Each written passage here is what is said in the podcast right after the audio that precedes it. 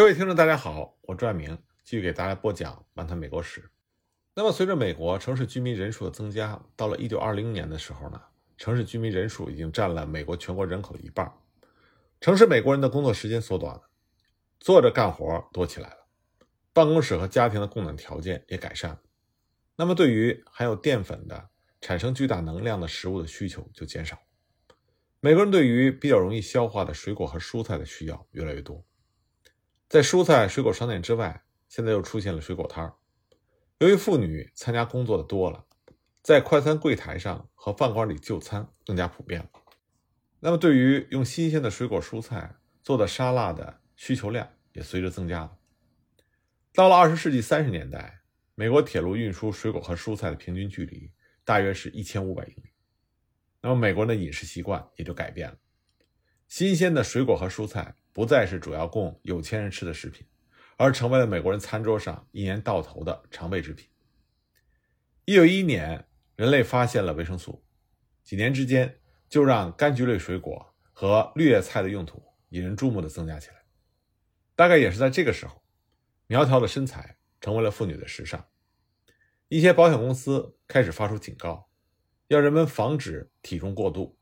那么，所有这些呢，就开始减少。对甜的含淀粉食品、马铃薯、面包和肥肉的需求，而相应的增加了对新鲜水果和蔬菜的消费。大约在一九二七年之后，美国的载重汽车和冷藏船开始运输农产品，易腐败的食品的销售开始大大超出了铁路网的范围。纽约人正在购买来自联邦四十二个州和十九个外国的水果和蔬菜，伦敦人呢，则可以在英国。购买到美国华盛顿州的苹果、佛罗里达州的葡萄、加利福尼亚州的梨和柑橘。那么，在使美国全国饮食民主化和增加普通公民食物的花色品种方面，另外一个重大的发展，让美国的每一个家庭都有了冷藏。富于创业精神的新英格兰人，像弗雷德里克·图德和纳塔尼尔·韦恩，在内战前很久就开始卖冰了，而且呢，生意兴隆。但是在1830年之前，冰主要是用于制造冰激凌之类昂贵而难得的冷冻食品，或者是有钱人餐桌上的冷饮。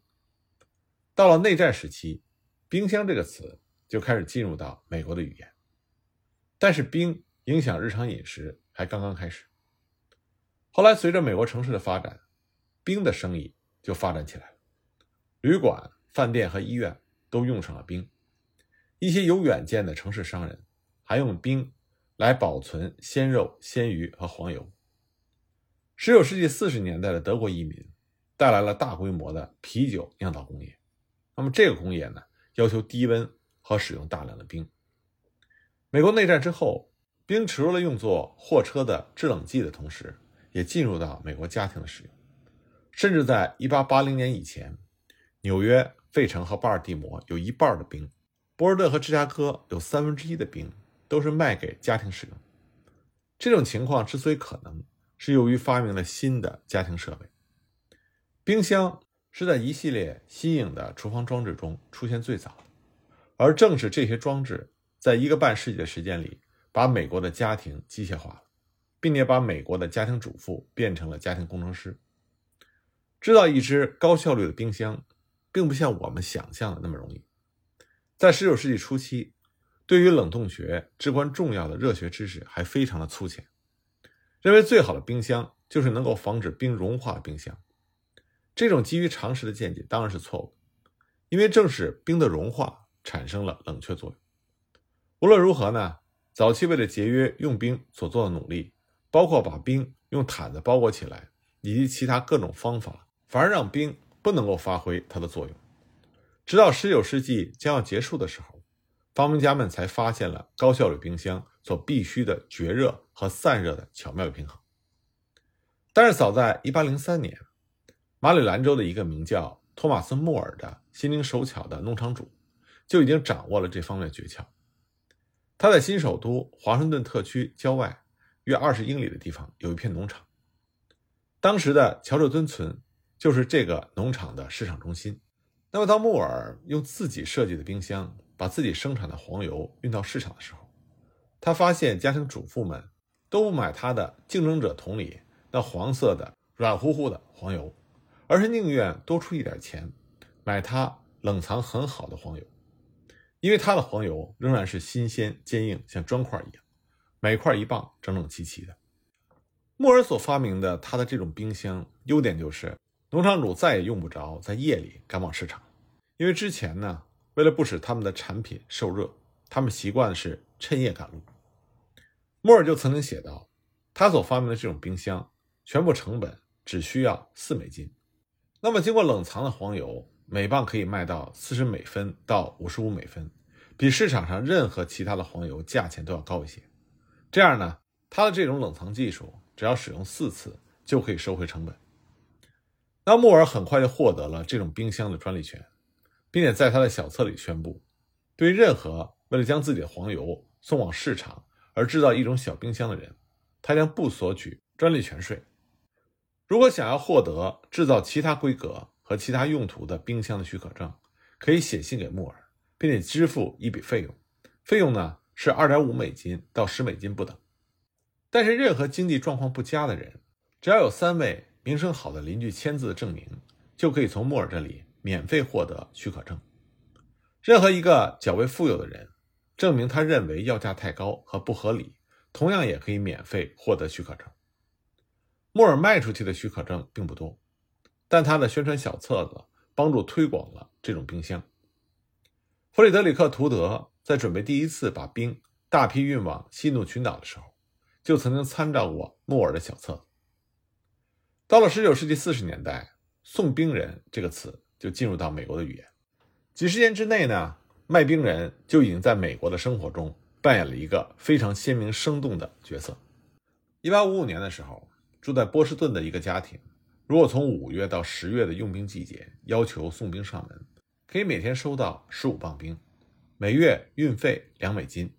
全部六个月的送费为八美金。到了一八八零年，费城的一家制冰公司雇佣了八百名送冰人。那么，尽管有和蔼可亲的送冰人，但仍然有很多的缺点，因为冰它需要频繁的送货，而且仍然让美国人受到天气的支配。阴冷的冬天意味着冰价便宜。制造天然冰的技术到了一八八三年已经得到了改进。冰的切割和包装成本很低，每吨只有十二美分。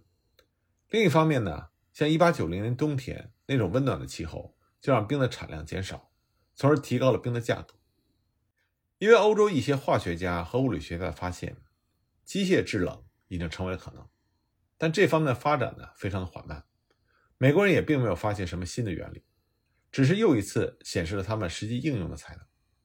一八三四年呢。大概是美国第一个机械制冰专利，这是发给了一个有发明天才的新英格兰人雅各布·帕金斯。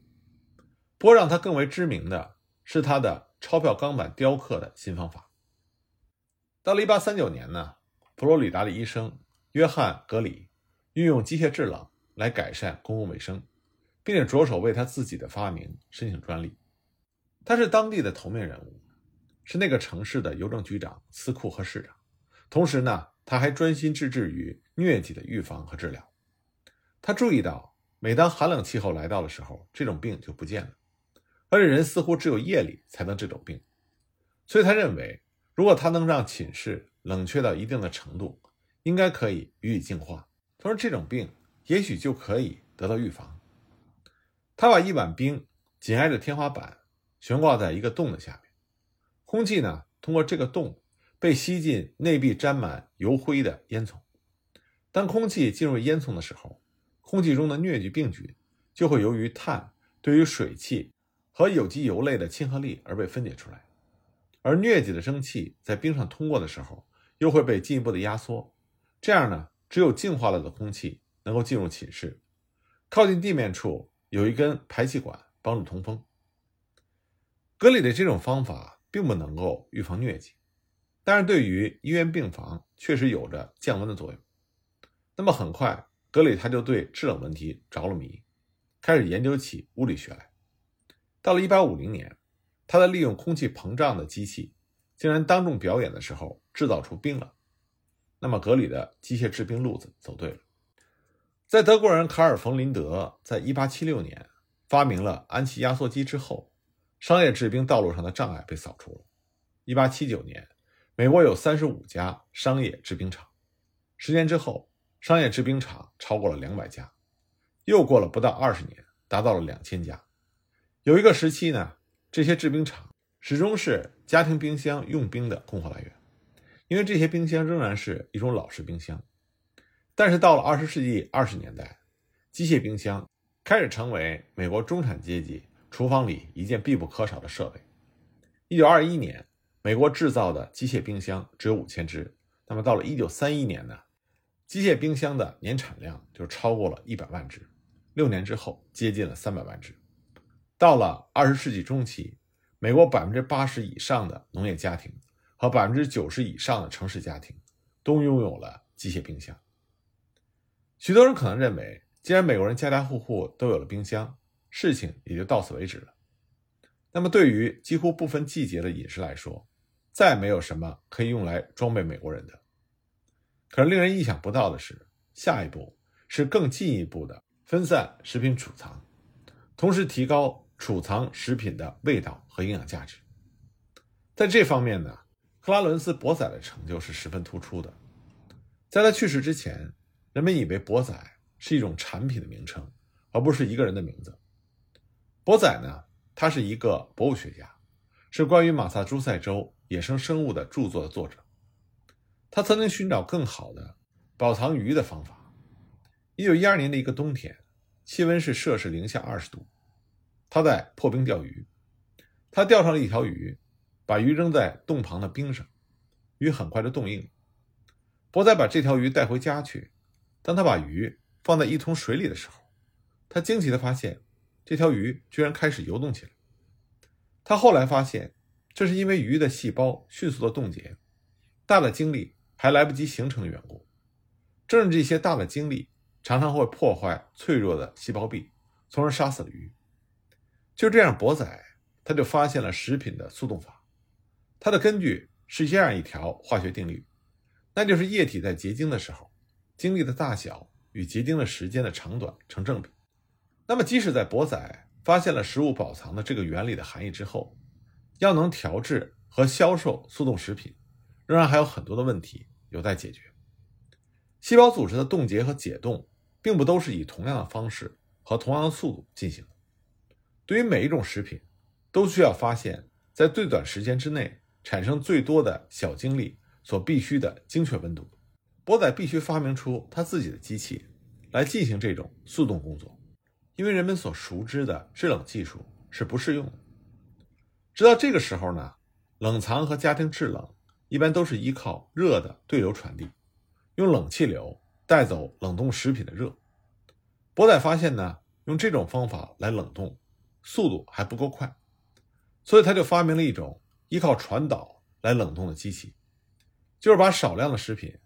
直接加在冷却到摄氏零下二十五度的金属板之间来冷冻，这样一来呢，温度和冷冻时间也就可以得到更为严格的控制。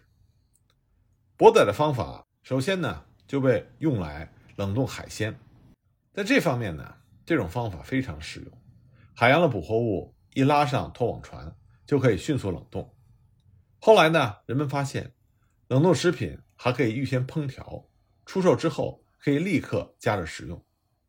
随着冷冻食品大量的增加，也随着冷冻食品越来越受到欢迎，家庭冰箱中就出现了低温冷藏格。